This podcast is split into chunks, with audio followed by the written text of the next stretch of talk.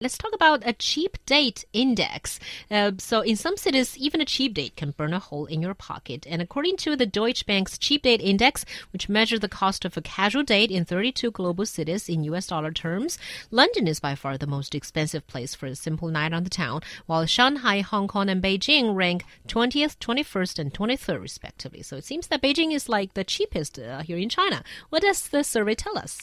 Well, this survey looks at uh, a number of things things. Uh, so we're talking about a date that involves going out for a movie and burger, and you'll be having soft drinks mm. and uh, well, uh, and also taking cabs and a couple of beers. So that's all. Uh, um, you know, the, the, the two are going for on mm. the night, and it seems like um, Beijing is still quite expensive. I would say 23 percent when you compare it to uh, uh, 20 uh, third place, and when you compare it to Hong Kong, which is 21 place, and uh, it just seems like we're not really earning that much, but we're you know so close to each other on this uh, index of how expensive things are. Um, that's not really a good feeling, I guess. Yeah, and so really, I mean, this is just a variation on what The Economist has been doing, the magazine, um, what they've been doing for many, many years now, and it, and really, it's just it's just a way to come up with, um, you know, how much do things cost in, mm. in, in, an absolute sense. They're not actually saying that it is in fact going to cost twenty three dollars U.S. dollars to do all of this, to take a cab, get a couple of burgers, some soft drinks, two movie tickets, and some beer. All they're saying is that this is this is you know once you average things out out. Once you um, take away some extraneous factors, this is this is how we are. This is the information we're going to be using in terms of um, what things cost. And so, really, it's all about uh, purchasing power parity. Mm. Looking at you know, relatively speaking where is the most expensive, where where is the least expensive, um, how much actual money do people have to to be spending on things.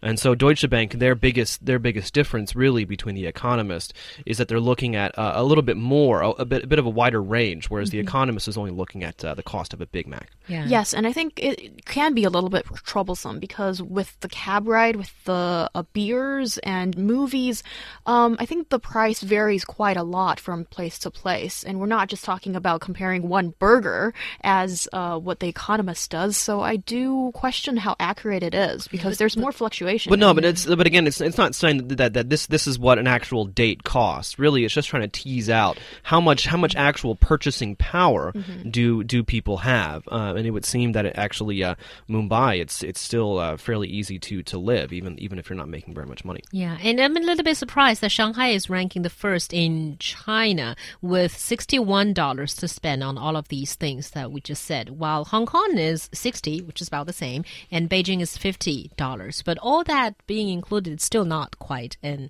cheap date night, I would say. Oh no, and it seems like some Western commentators are saying, "Oh, China is no longer the very cheap location as it used to be."